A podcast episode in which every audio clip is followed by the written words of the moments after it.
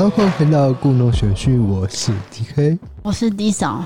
哦，不好意思，我在喝东西，喝羊奶哦，我不是喝酒，喝羊奶。我已经跟你说过，大家不喜欢听你喝东西的声音，你这样一喝，声音一传出去，我又要接到投诉了。不是，我刚刚想说在放音乐，应该不会听得到了哦。说到这个，大家今天最近过得好吗？真的很生意吗？好，大家应该都在等说为解封，但是因为现在在讨论的是。我刚看到 Facebook 好像说七月二十六号。对，微解封的意思是说，可能可以有些店可以进去了，例如说图书馆。是，或者是那个场馆哦。我现在担心就是大家的生计的问题啊，就是有开店的啊，工作啊，因为有些人还是继续放无薪假。对啊，无薪假的人很辛苦。那天有个网友跟我分享，他在饭店工作，嗯，然后因为现在饭店完全不能内用。他只能做 Uber Eats，而且他都是晚上很晚哦，例如说十一二点才回到家里面，就是跑单跑的，对，时时数很长了。可是哦，单很少，为什么？嗯、因为大家都分掉了。嗯，很多外送员加入这个行业，所以就把单分掉了。嗯嗯嗯，那相对你赚的钱就少了。对对对，就是我觉得大家的辛苦的地方都还有啦，嗯、就是不管是劳工还是老板，都有一定的辛苦。那就是希望那个疫情赶快过去。那我们今天要讲的案件是，今天要讲的是发生在二零一五年美国的诡异失踪案件，有两名男孩开着船出海，然后就传了封讯息，写着。我们惨了，结果之后再也联络不上，至今哦，已经过六年了，渺无音讯。就是出海的一个失踪的事件。没错，好，这发生的地点是在佛罗里达州的朱庇特镇，这个地方曾经被评比为全美最幸福的海滨小镇第九名。那因为它是临近海边的地理位置。那镇上有很多年轻人从小就喜欢水上活动，例如说钓鱼啊、开船，甚至呢可以独自航海到附近的海域。那对镇上年轻人来说，这是一件很稀松平常的事情。然后这个案件的主角呢是两名十四岁的少年，一个叫做奥斯丁，一个叫做佩里。他们呢就是属于一年四季都投入海洋怀抱青年。好，事件就发生在二零一五年的七月二十四号。他们两个航海经验很丰富，他们选在这一天哦，决定哦乘着一艘小船要出海钓鱼。这艘小船呢是十九英尺，然后是登记在奥斯丁的妈妈名字底下。好，你要想十四岁的少年就可以自由的驾驶一艘小船，可见这边的居民对水上活动。非常不陌生，就是驾轻就熟，对他们来说是稀松平常，因为就是靠海的一个镇。对，那平常的休闲活动就是有关海洋的。嗯，那他们两个都没有成年，可是都已经拥有了航行许可证，但是离岸的距离不能超过几英里，就是有一个限制。嗯，有一个小小的规定哦。对，在当天的上午十一点二十五分，那佩里就传给妈妈一封讯息，他写说。我们就翻成中文了哈，妈，我的 iPad 快没电了，我待会再传讯息给你。这时候妈妈就回说：“好，我想要你今晚回到家里面睡觉，我想你。我们星期天早上要去纽约，那你的工作呢？”好，佩里的讯息就回了，可是呢，只传到一半，他就写说：“可是我要在哪里睡？”所以那个地方根本没有写清楚。翻成中文是这样啊，那英文就是放在最后面，他根本没有打完。对，有可能没打完的状况下就没电，然后急忙的按送出。嗯、对，也可能是真的是 iPad 就挂了嘛，坏掉了。好，到了下午一点半的时候，有目击者看到两个男孩在吉布码头买了一百一十美元的汽油。好，过了半个小时，有一台码头监视器呢，就捕捉到两个男孩最后的身影。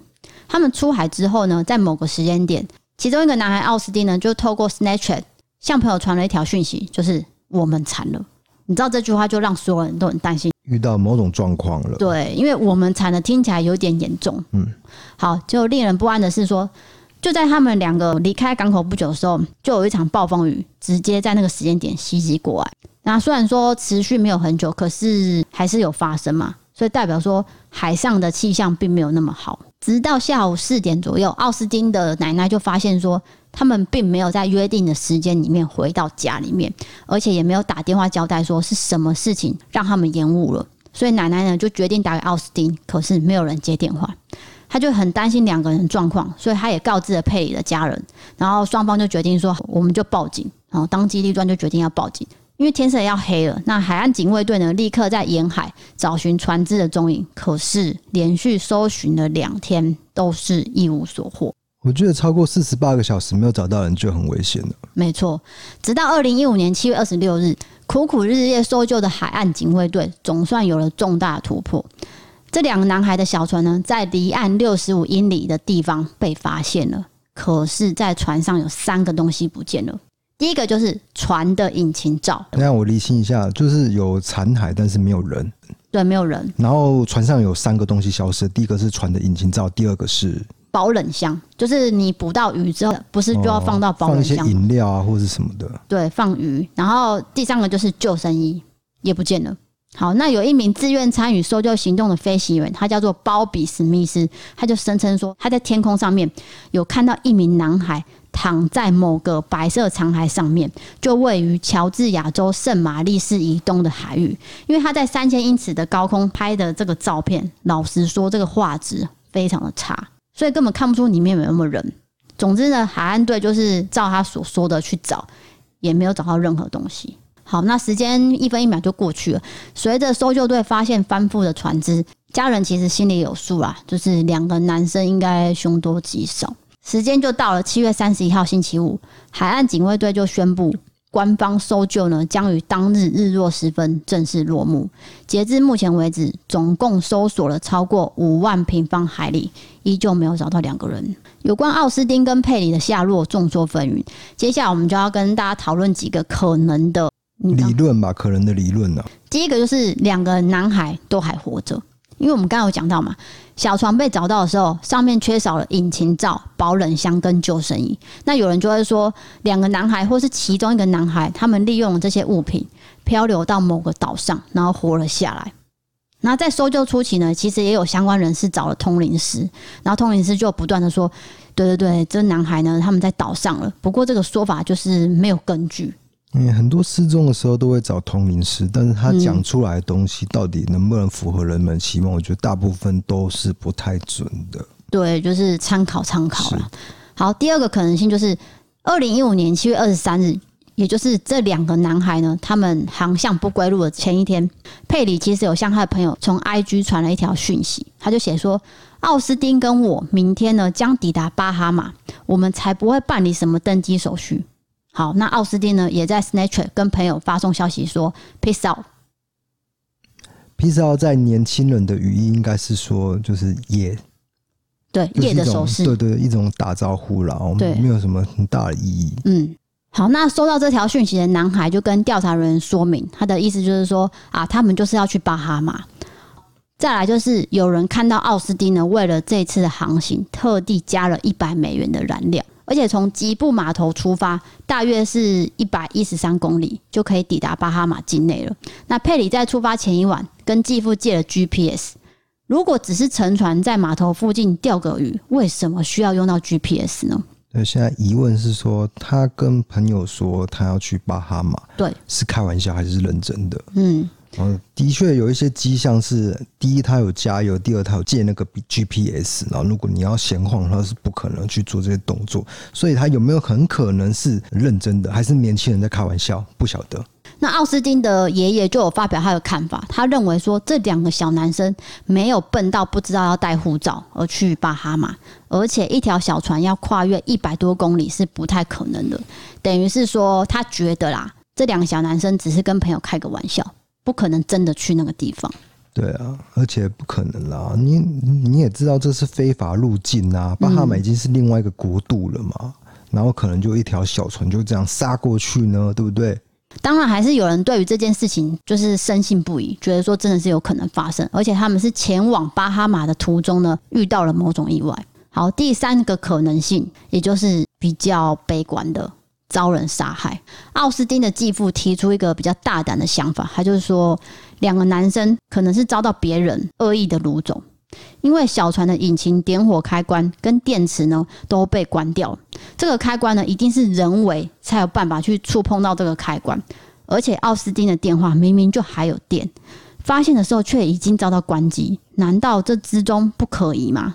不过这个想法支持的人很少，顶多就是觉得是阴谋论。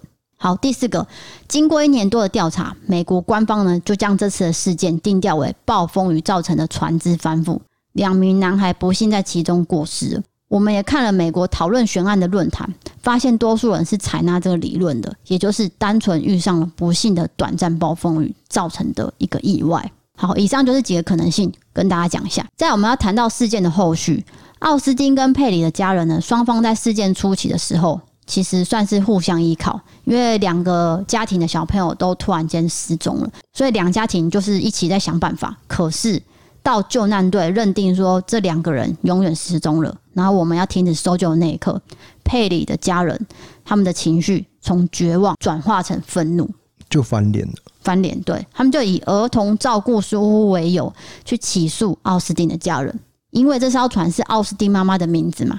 好，那佩里的家人就说：奥斯汀妈妈，你让他们坐这种不合适的船，然后这艘船呢也不能抵抗大一点的暴风雨，只能在近海航行。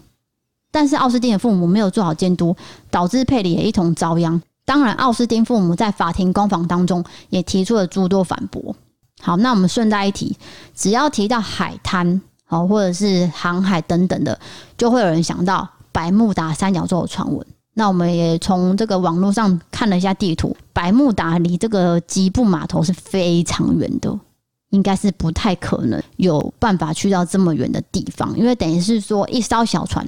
要跨越巴哈马，然后再航行到百慕达。就是这艘小船到巴哈马已经有可能是有问题的，它更何况是越过巴哈马抵达了百慕达三角洲。对，所以而且有关百慕达三角洲的这个些传言呐，哦，都比较是流于。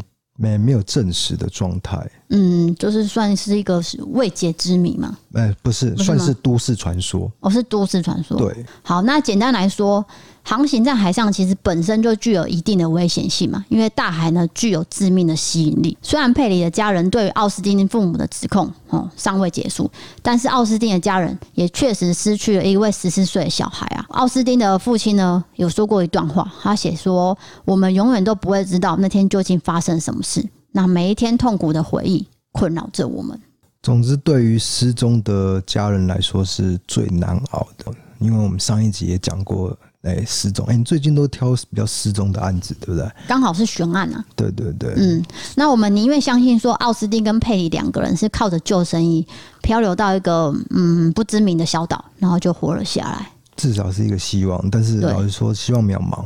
对，而且也没办法证实。嗯、那就是靠我们自己的想象跟意志力，想说哦，对我们小孩就是健康活着，这样可能就没有那么难过了。是的，那今天的案件就讲到这边喽。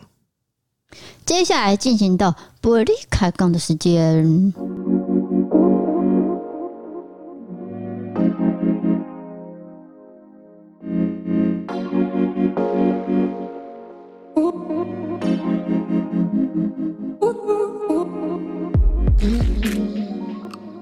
欢迎进入我们伯利开杠时间。这个桥段就是我们要讲一些有一些网友的投稿啦。那今天是关职业的，对不对？对，今天是外送员。是的。对，那因为最近在疫情期间，外送员呢有非常多的工作。可是因为很多人加入，所以他们也变得没有赚那么多，而且也遇上各种你想象不到的状况。对，我们刚好在开头有说到一些些。那今天投稿就是一个外送员的心声。对，他叫做小约翰，他写说：“我是一名生活在台南的粉红骑士外送员，我常收听你们节目，然后边外送。那接下来就是一些称赞我们的话，我就是有点不好意思讲出来哦，就是他很喜欢我们节目之类的。”然后，可是他有说到你，他说说到 DK，我因为做外送，所以把留长的头发剃掉，变成寸头。他说，坦白说，男生要留长发，我觉得不容易，光是那尴尬期就让人烦恼，总不能一直戴着帽子吧？而且我也不能放任头发乱长，要洗要护要吹要梳要修，还要勤奋的扫头发，总之要整理它就对了。所以希望 DK 在不要造成 D 嫂的困扰之下。请继续坚持你的长发，加油！谢谢，我会努力加油，坚坚持到底。应该只有这一位在支持你啊！我在想，没有啦，很多人都支持我啦。因为真的是比较不容易的，啊，真的。你不要再妄想了。它有很多困难的地方，从短到长的一个过程哦。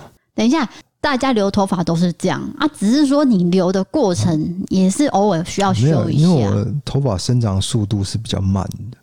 所以变成说，他那个痛苦期是蛮长的，然后要维护啊什么的，到底要维护什么啊？你的头发有个诡异的形状，到底要维护什么？没有啊，他现在这个。比较尴尬期已经过去了，就是一开始不是像蘑菇吗？没有，他现在就是英奎啊。没有没有没有没有，现在比较像那个 F 四的感觉了。没有，有啦。好了，那接下来你赶快念他的那个留言好吗？哦，好，他是外送员嘛，他这边是说想留言给你们打气之外，也希望借由你们节目帮忙呼吁一下，就是先说一下。大部分的客人素质都很好，可是我最近运气比较不好，遇到习惯差的客人几率非常大。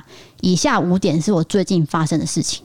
第一个就是，目前政府并没有强制规定不能送上楼。所以外送平台公司会跟我们说，诶，尽可能约客人在室外或者空旷地方取餐。那有些大楼呢，会在大厅或是大楼外面去设置外送区。好，这以上的应应措施呢，很 OK。但是不是每个外送员都会知道某间大楼的规定或是某个客人的想法，所以请客人在备注栏详细说明你们要放的位置，或者是电话联络的时候告知，不要让我们在外面干等。对，大部分的大楼是有管理员，那你可能外送人问一下管理员，哎，这边的规定是怎么样就可以了。可是问题是有一些是公寓，对，哦，那他不知道要怎么办嘛？嗯，那当然就是客人就是稍微要注明一下，他们才知道要怎么做。对，那像我在叫外送呢，我在送出餐点的那一刻，我的备注栏已经打的非常多字，像作文那么长，就是很详细的告知我们大楼的状况。对，我刚才讲说，我们这边需要十连字。对，那请你进来之后呢，往左边先十连字之后，再放置你的餐点。对，我们有一个外送平台区，对，就是放专门放食物的地方。对，然后再帮我拍张照，确定说这个餐点是我的，嗯、我下楼拿才不会拿错。或者是被别人拿走之类的。对啊，所以我就写的很清楚，这样一长串。那基本上外送员可能没有那么多时间去阅读还是回信，他就会点一个罐头讯息，写说好，我了解了这样。嗯。那其实我在想，多半都有看啊，因为我拿到的都没有错误。那有一次只有一个外送员看到我那一长篇的作文，他就回答我说：“你也太客气了吧？”就是你写的很详细。对。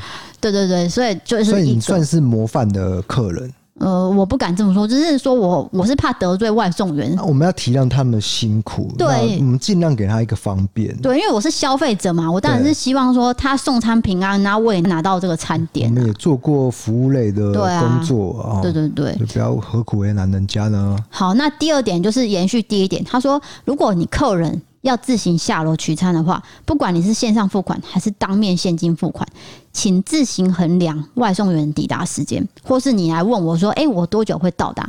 不要说“好，我到了”，你才慢慢的下去啊，或者是你的公司在楼上，例如说二十五楼，嗯，然后你可能在一零一上班哈，那二十五楼下楼可能已经十几分钟了。那外送员就在旁边干等，他这样也是延误他后面送餐的时间。是他的意思是说，就是建议啦，你们还是衡量一下时间，不要让外送员等太久。像我本人呢，就会看的那个 app，他如果写说三分钟后抵达，我本人就是会下楼了。嗯，我不管他在哪里，因为我们大概下楼时间大概是两分钟，所以我们大概提前去等。可是呢，有时候会不幸的遇上什么，就是尖峰时刻，然后电梯很多人坐。那我就会等很久，然后我就会在电梯里面传讯息给外送员说：“哎，不好意思，我在等电梯。”是，我就是很怕他走掉。我现在讲的是取餐哦，就是他不高兴，是吗？对，因为等待这件事情不是每个人都可以接受嘛，而且他本来就有下个单要送啊，他为什么要等我呢？但是现在有外送平台了，所以就不用等，他就是把食物放了就可以走。对对对，现在不用了。你说以前呢？嘿，就是疫情之前的时候，我是这样做的。好，第三点就是说，如果客人备注说要将餐点放在门口，希望你们可以准备放置餐点的桌子、椅子、篮子或是挂钩。最近呢，虽然说外面的人类活动少了，可是呢，其他动物在外面的活动变多了。你如果不希望你自己的食物被人类以外的生物触碰过，请不要让外送员别无选择的将食物放在地上，因为我看过很多人家门口都有獐头鼠目的生物在游荡，那蟑螂之类，就食品安全的部分要顾一下，然后。对，那那你有听到这个重点吗？不要放在地上。嗯、那我上次看到一个新闻，就是说有人投诉外送员就把食物放在地上，然后他就走了。可是我觉得这个是沟通上的误会，嗯，因为他是住公寓，然后一楼就是机车嘛。那外送员就想说，哎，你叫我放在门口，可是这边也没有任何地方可以放，所以我就放地上啊，我是照你的指示啊。可是那个人会觉得说，你怎么会把食物放在地上？啊，不然是要放哪里？那、啊、你就下来拿，对不对？如果你觉得说，呃，这食物这样放在地上不干净，那你就干脆下来拿。可是你又不下来拿，就沟通上有一些问题。对对对，然后地上又很脏，然后你就会投诉说啊，那食物很脏啊，你赔我一份。到最后大家都不开心。是。好，第四个是防疫期间呢，建议大家利用线上付款。你没有信用卡，你也会有金融卡，所以每次我收到一千大钞的时候，我就要开始想。啊，我怎么换成百钞？或者是说，你给我一堆零钱，我到底要怎么办？尤其是一块钱，很多人都不会事先整理好，就直接一把抓，然后这样给你。像我的个性呢，我就是会陪你慢慢数，但请不要让外送员花这种无谓的时间。如果真的是一块钱，也拜托先整理好，或是你给个夹链袋装好，大家互相体谅一下。以前我也是有做过收钱的工作啦，就是类似收银。的确，有时候我们碰到很多一块钱的时候，我们也是慢慢的数，因为我怎么知道你会不会诓我呢？嗯，会不会是假钱？不是假钱的问题，你给我五十个一块，可是其实你只给我四十九个。哦，对，对对，我怎么知道你有没有少给我？我一定会点清楚。要赔钱，这样麻烦。哎呀，我我撩自己的钱嘛，嗯，所以照理说，我一定会去慢慢的跟你算。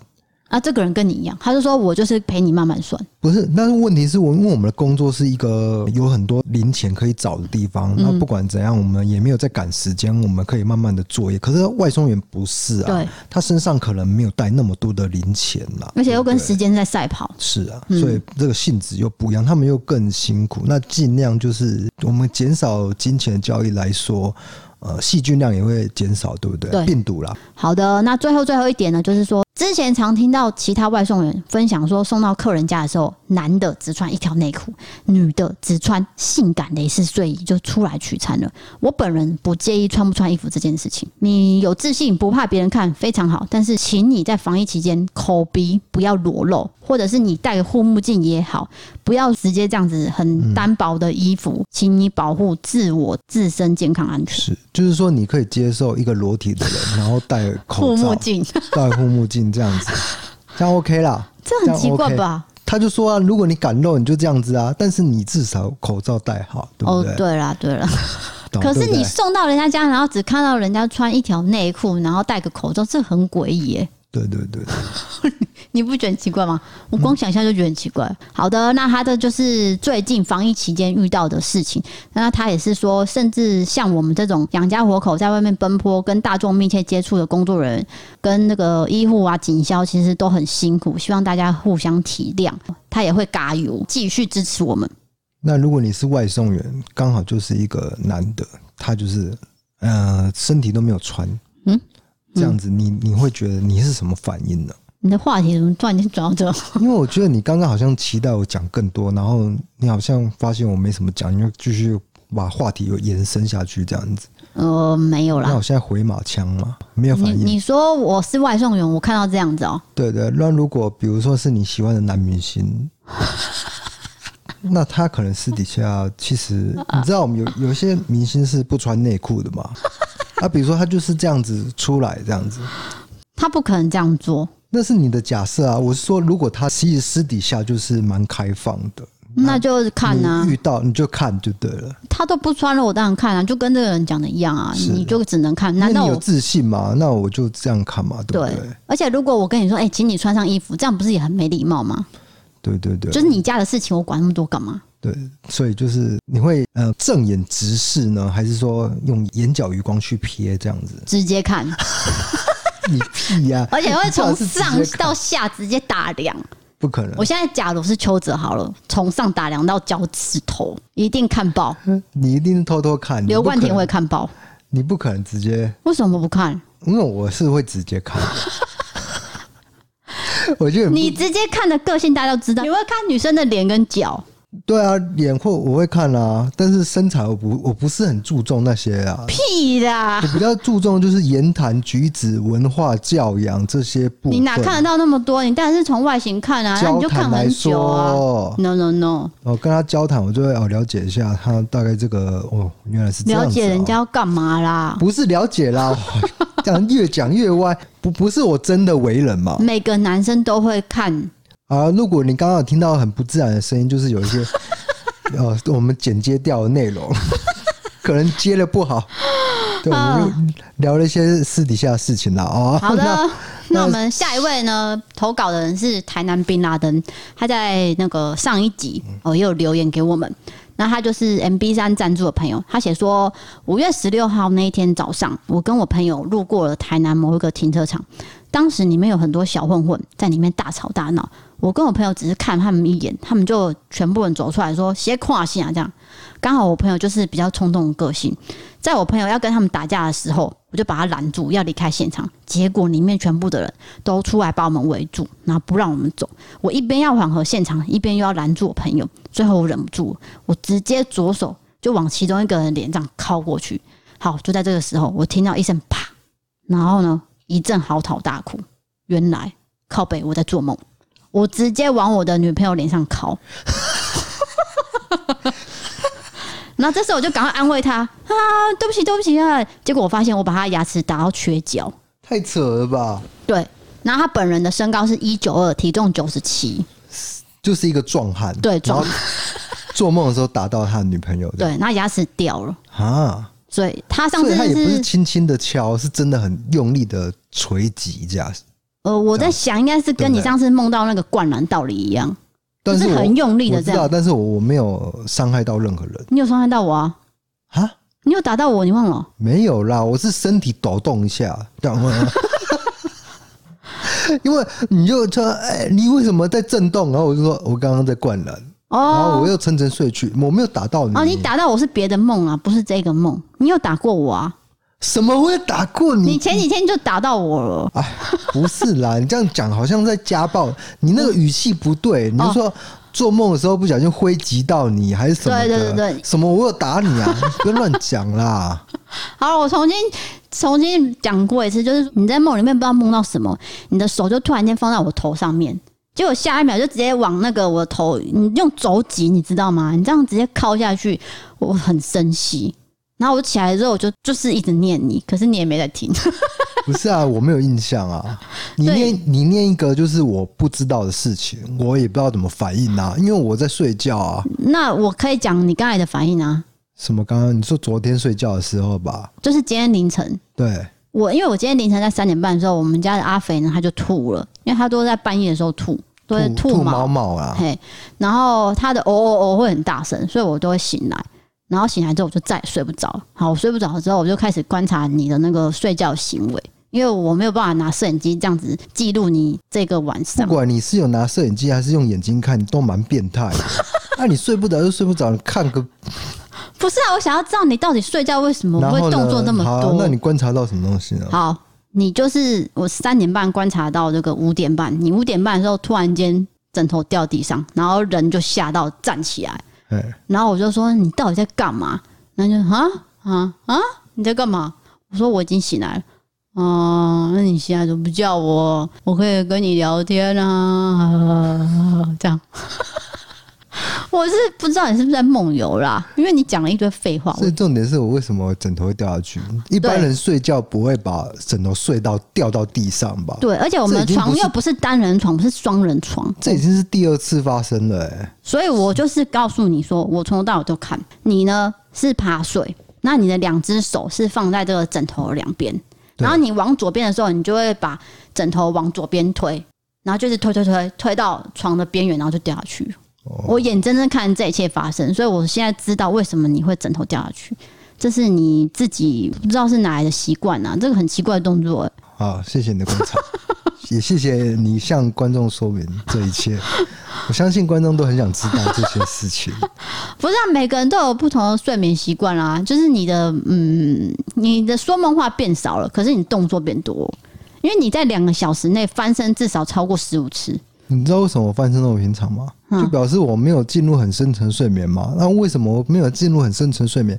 因为你在看电视啊。没有，你不知道我在看电视哎、欸。我怎么会不知道你看电视？那时候你就还没掉下去，你怎么会知道看电视？三点半睡不着以后就在看电视了。没有，我四点半才看的。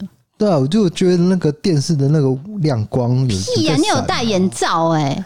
没有啦。好，我们家里的事情不要跟别人讲，反正那是你自己的问题啦。OK。好，那接下来就要讲到这个赞助的朋友。先讲这个 EC Pay 的这个人叫做华嫂，他说：“我们是故弄的铁粉，感谢 D 嫂特地传影片教学，不用信用卡也可以抖内。非常喜欢 DK 魔性的笑声和你们夫妻的互动。华嫂、阿姐、阿朱、阿颖，我们终于被唱名了，哦耶！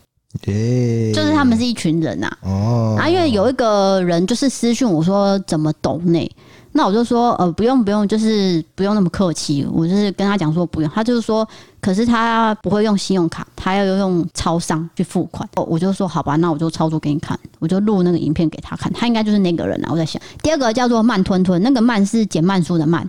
他写说喜欢夫妻间斗嘴的风格，希望可以维持下去。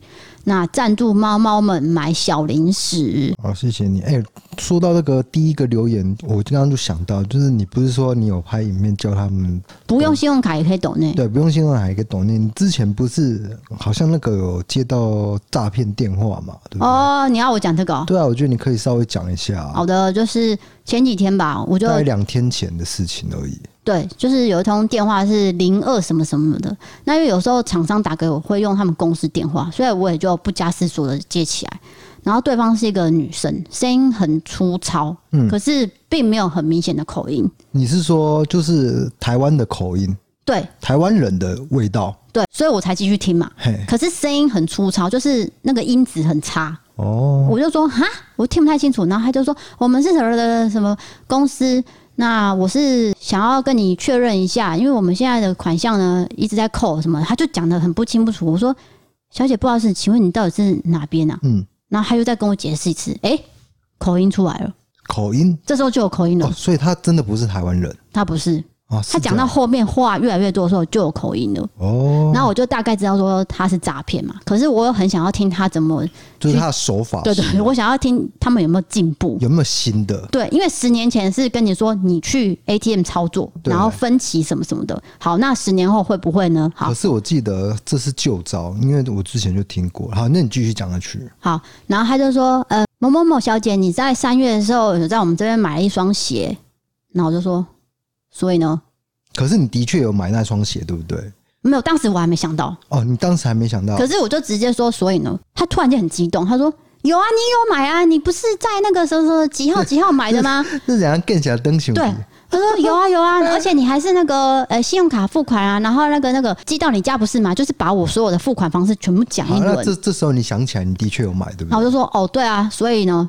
他说：“哦，是这样子的，我们今天同仁呢在操作这个账务的时候，不小心把你的款项列成批发商批货，嗯，所以你的鞋子的数量是十二双。对，其实你买一双，就是说他跟你说会扣十二双的钱，这个很老套了。对，而且他更夸张的是，他说从今天晚上十二点开始就开始扣。”好无聊，就是一个很莫名其妙的，那个没有逻辑的诈骗。然后我就想要继续听下去嘛。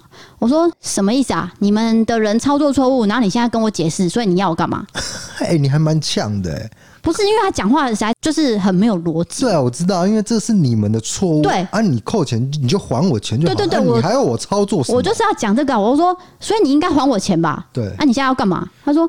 哦，对，真的是很抱歉，就开始有个枪了嘛，真的是很抱歉，我们的同仁现在操作错误，所以我们这边会向银行来呃做一个调整，这样，那请你呃把你的信用卡后面的电话号码告诉我。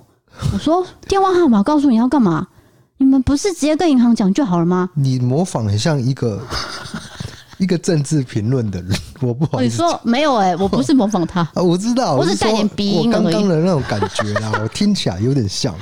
好，反正他的音质很差，可是是用这种腔调。对。然后他就再解释一次，就跟我说：“对的，所以今天晚上十二点就要开始。”哎，越来越像了，越来越像。你真的不是在模仿他吗？不是，我就说好，小姐，我现在听不太懂你在讲什么，所以你现在是要我拿信用卡干嘛？嗯、呃，你帮我看一下后面电话号码，我们打去跟银行说不会扣你的款项，不然银行那边会继续扣。我说信用卡不在我手上，而且我实在还是听不懂你在说什么。嗯、我现在会先去厘清一下，然后他就忽然间很紧张。我觉得你很耐心。他就突然间很紧张跟我说：“小姐，银行是不知道这件事情的，这边是只有我们知道，我们会处理，所以你打去银行，他们不知道。”我说，所以呢，小姐，这件事情还是你们的错啊。那我不打去银行，你现在到底要我干嘛？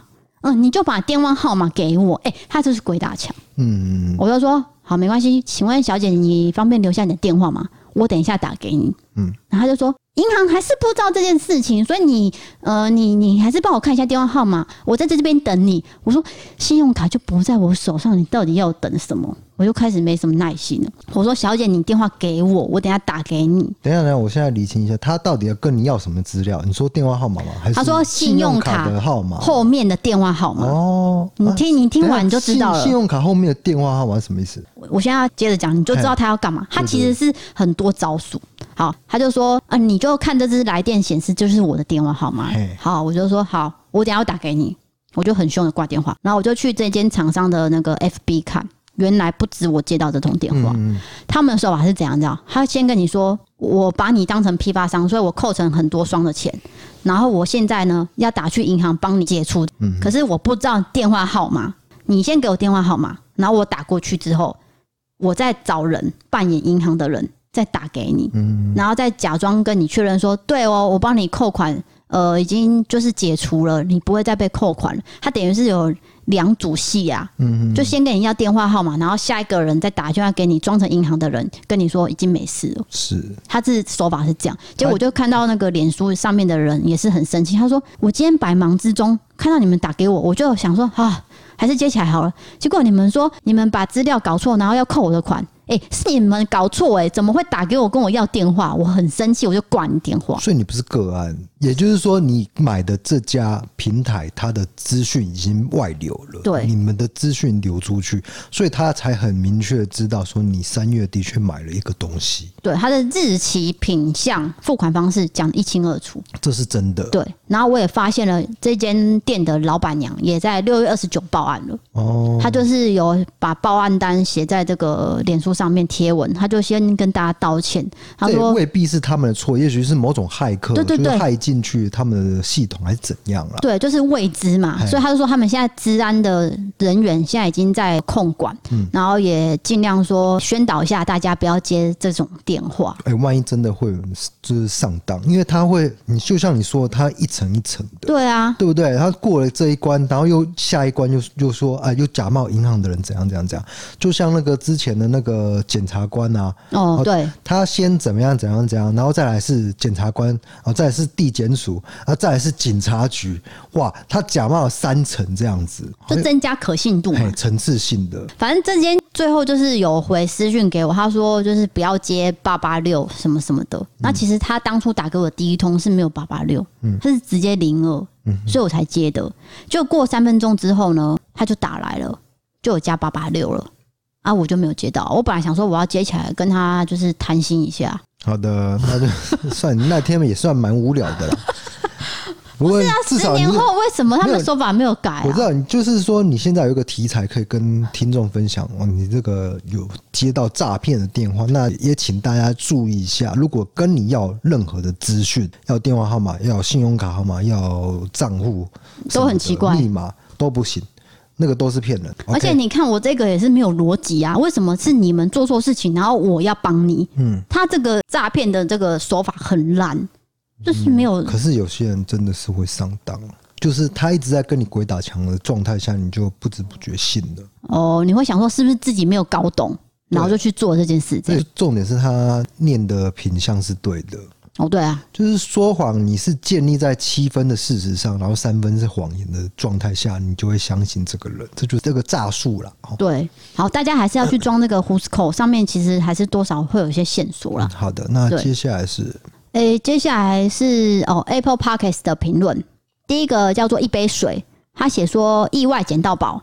嗨，D K D 嫂，听你们的节目一段时间后才浮出水面来回馈，故弄玄虚真是救了我一命诶！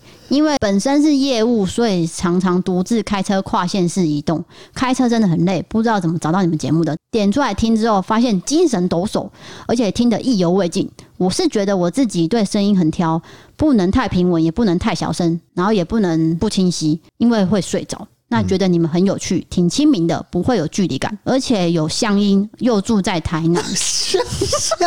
乡音我感觉并毛错呀，又是一个乡音呢、欸。哎，怎么办？我真的不知道我有什么乡音。好，是你乡音，我我先念完哈。是你乡音吧？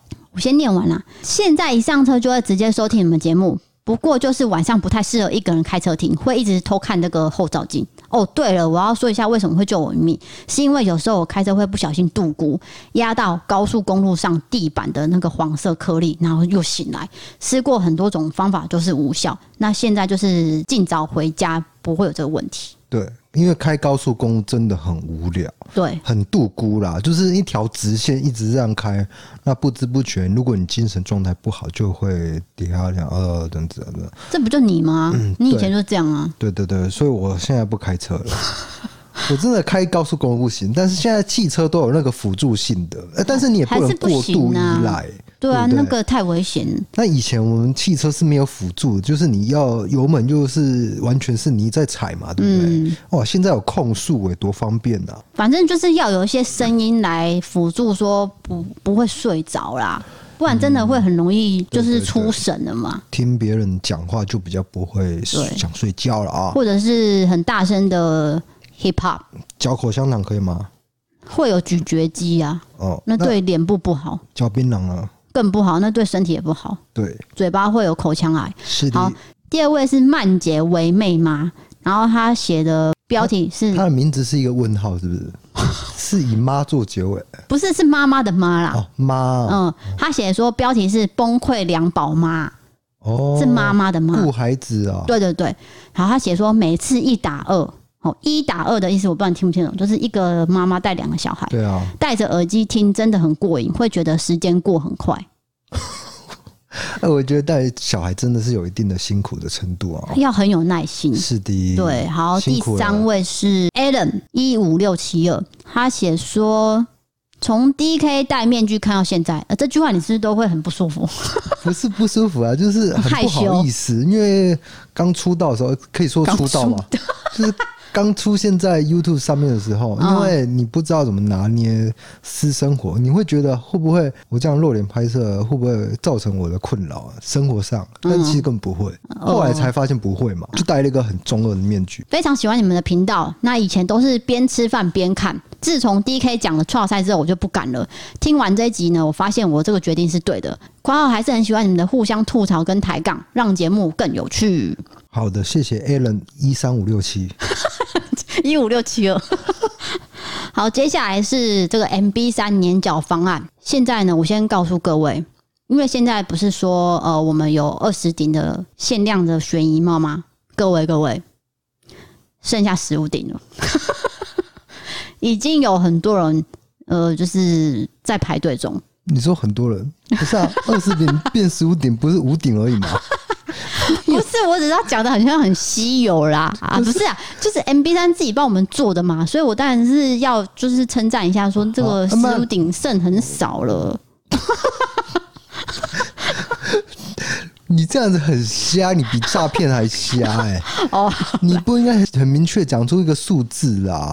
可是 MB 三小姐说叫我讲出来、欸，哦，是啊，对啊，她说你可以大方跟网友分享啊，这样。好好好 你以为是我自作？没有啦，我应该制造一个饥饿行销啊！你就剩五顶而已！好，好，好，我改一下，剩五顶。哎呀，你真的是太憨厚了，太憨厚了！你真的是在这个社会上无法生存的、啊。没关系啊，帽子卖不出去就算了啊，就是什么、啊？为什么你又变得很丧气啊？就对 MB 三说声抱歉而已，因为三付的钱。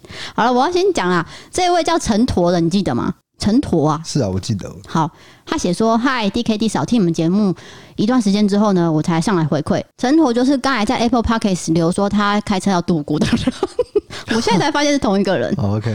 然后他说：“这是我第一次认真赞助自媒体，未来也想要走向你们如此亲民的路线。其实我自己也有在佛系经营登山的 YouTube 频道，叫做成陀不止旅行。谢谢你们经营频道，让我能看见你们的亲民风格，让我学习成长啊。”好，那如果你对登山有兴趣的影片，可以搜寻 YouTube 成陀不止旅行。不是啊，你刚刚说成陀不止旅行啊，这个频道叫这个名字啊？什么意思？你刚刚说成陀，然后就停了，然后不止旅行就没讲了。我要讲的是那个陀是滂沱大雨的沱啊，不是一大坨的坨，我怕人家听不懂啊，你就讲出来啊。啊，我在想我要怎么讲没？第二位呢是老肖。老肖其实就是 YouTube 的呃，算是资深网友。他写说，不知道自己算不算老观众，但是谢谢你们，就像朋友一样，透过节目和 IG 陪伴着我。生活很困难，但你们总能带给我正能量，不论是节目或是互动上都是。谢谢你们的热情。那祝福 DK、D 嫂、阿肥、小茉莉都健康平安、快乐度过每一天。好，老肖也是一个性情中人啦，对，是一个很优秀的教育工作者，然后也会弹吉他，然后也成立了家庭。对对对，啊，我是蛮敬佩他，我也蛮喜欢他的生活。那也祝你这个一帆风顺，好不好？对，那老肖已经在我们那个私密群组，那他昨天就讲了一句话，他写说他想要跟你聊天，那我就说，嗯，DK 本人不是很好聊，欸、不不是老乡你的关系啦哦，我不喜欢跟对。任何人有接触，然后他就写说：“哎、欸，DK 应该国中生很喜欢，小学生、国中生会很喜欢你这样。”对，我就说：“嗯，是有一些小学生特地写信来说他喜欢你啊，嗯、就是一两个而已，嗯、没有很多个。”对啊，对啊，对啊。哦，就这很敷衍呢。没有啦，我觉得我的受众应该是同性这一块啦。我个人觉得啊，哎呀，我有同性缘啊，我觉得啦，你不觉得吗？还是你把一些桃花都把它挡下来，让我都不知道。你到底为什么觉得你会有桃花啊？不是啊，因为你很常跟我讲说啊，又有一个嗯男生很喜欢我什么的，但是你从来没有跟我说有女生喜欢我。哦，这是真的，不可能啦，真的，一定是你挡下来，没有没有，让我有这种感觉。我挡这要干嘛？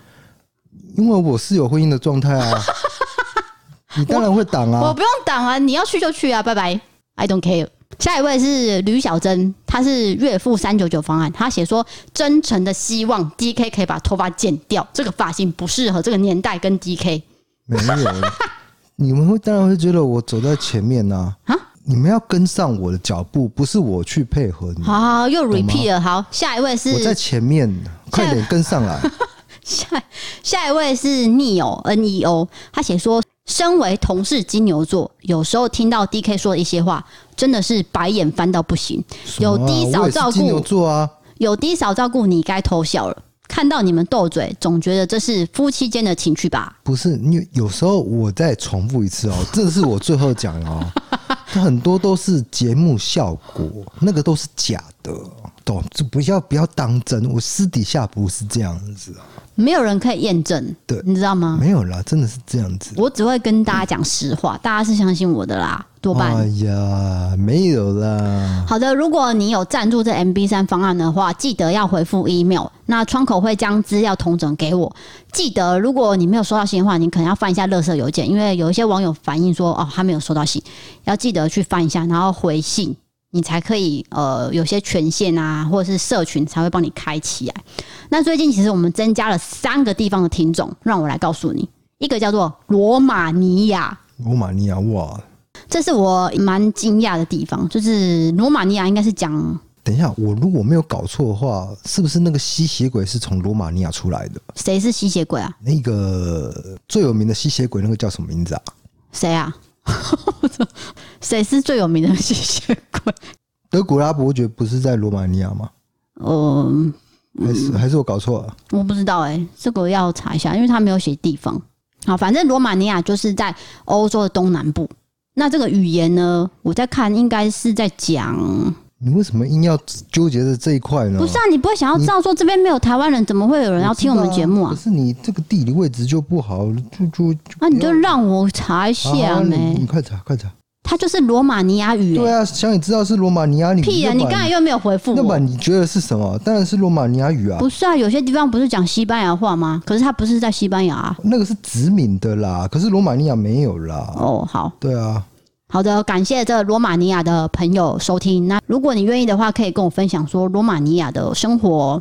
对，还有你在这边做什么呢？是不是经商呢？还是对对，很很奇妙啦哦。因为罗马尼亚这个地方的族群有三种人，一种是罗马尼亚人，一个就是匈牙利人，一种是罗姆人。所以这地方我很好奇，如果你愿意的话，可以跟我分享。再来就是新加坡。老实说呢，我们有一阵子是新加坡诶、欸、排行榜里面，可是是很后面。可是最近不知道为什么，很多人收听。哦，这样子哦，有起来就对了。对，就是新加坡的听众有增加。那不知道说有没有新加坡的听众听到这一期，也欢迎跟我们分享你的生活，包括你住在那边的工作啊，还有说疫情期间新加坡目前的状况怎么样，都可以跟我们分享。还有一个地方，阿根廷，阿根廷的听众增加很多。阿根廷，我觉得好像有很多台湾的华侨过去，哎，啊，是这样子哦。你有你有做功课还是你乱讲的？嗯，我乱讲，我凭印象啦，哦，感觉啦，是这样子吗？哎，欸，现在的教宗是不是阿根廷出来的啊？不用不用，我不要再讲了，等下又讲错又被人家纠正。哎，搞不好是我讲对了。你讲了，我又要查询，不要不要不要。阿根廷的首都是不是布宜诺斯艾利斯？因为我记得好像最近有做过，好像有一个啊布宜诺斯艾利斯。哎，你看，我知道，就是你有写一个案件啊。就是这个，要不然我现在跟大家讲，应该没关系吧？啊，讲这个干嘛、啊？可是我很想就是分享给大家知道。可是案件之后就会出来给大家听啊。没关系吗？我先讲，反正没关系啦。录太久了，录太久了吗？一个小时了。啊，没关系，那我讲一下。要 讲好了，快点呐！啊，有一个事件是发生在阿根廷的首都布宜诺斯艾利斯，就是有一只贵宾犬呢，有一天呢就从呃一栋大楼掉下来，然后那栋大楼是十三层楼高，它就从那个阳台掉下来，结果就砸死了一个七十五岁的太太。哎、这个离奇的事件还没有结束哦。